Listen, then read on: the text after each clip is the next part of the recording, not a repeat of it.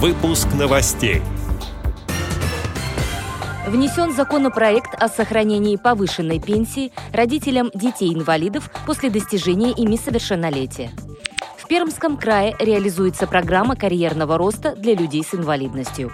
В Костроме завершился чемпионат России по шахматам среди спортсменов с нарушением зрения.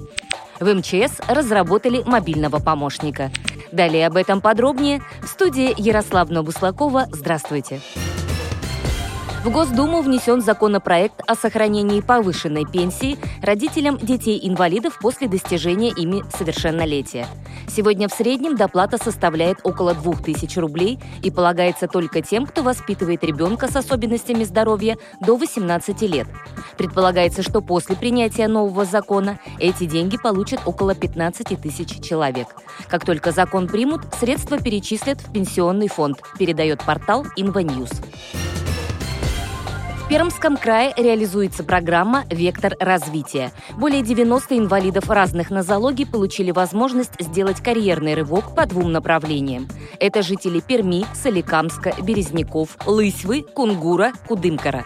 Первый поток предназначен для действующих и будущих предпринимателей, желающих открыть бизнес или переформатировать имеющийся. Второй – для соискателей работы, планирующих трудоустроиться на предприятия региона. Участники проходят образовательные курсы а также активно работают с карьерными консультантами. На занятиях слушатели учатся финансовой грамотности, оценивают целевую аудиторию, составляют бизнес-планы. Кроме того, люди с инвалидностью развивают коммуникативные, организационные и цифровые навыки, сообщают в Пермской краевой организации ВОЗ. Костроме завершился чемпионат России по шахматам среди спортсменов с нарушением зрения. В соревнованиях участвовали слепые и слабовидящие люди из 13 регионов страны. Среди спортсменов международные мастера спорта, призеры всероссийских и международных турниров. По информации областной организации ВОЗ, в быстрых шашках среди женщин первое место заняла Анастасия Самсонова. У мужчин звание чемпиона России присуждено мастеру ФИДЕ Станиславу Бабарыкину. Он же вместе с Полиной Тараненко стали лидерами в молниеносной программе. Все спортсмены – жители Московской области. Отдельно подведены итоги у тотально незрячих. Лучшими в этом зачете стали Аминат Амарова из Дагестана и Семен Глаголев из Новосибирска. В МЧС разработали мобильного помощника. Новое приложение поможет сориентироваться и оперативно найти информацию о действиях при чрезвычайной ситуации, сообщает МЧС России по Тюменской области.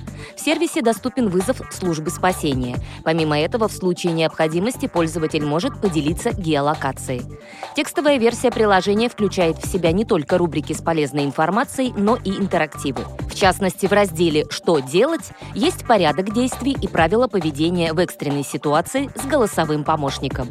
В перспективе в приложении будут реализованы новостная лента и онлайн-информирование о неблагоприятных погодных явлениях, в том числе штормовых предупреждениях.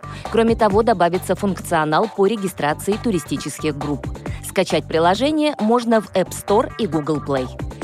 Эти и другие новости вы можете найти на сайте Радио ВОЗ. Мы будем рады рассказать о событиях в вашем регионе. Пишите нам по адресу новости собака ру. Всего доброго и до встречи!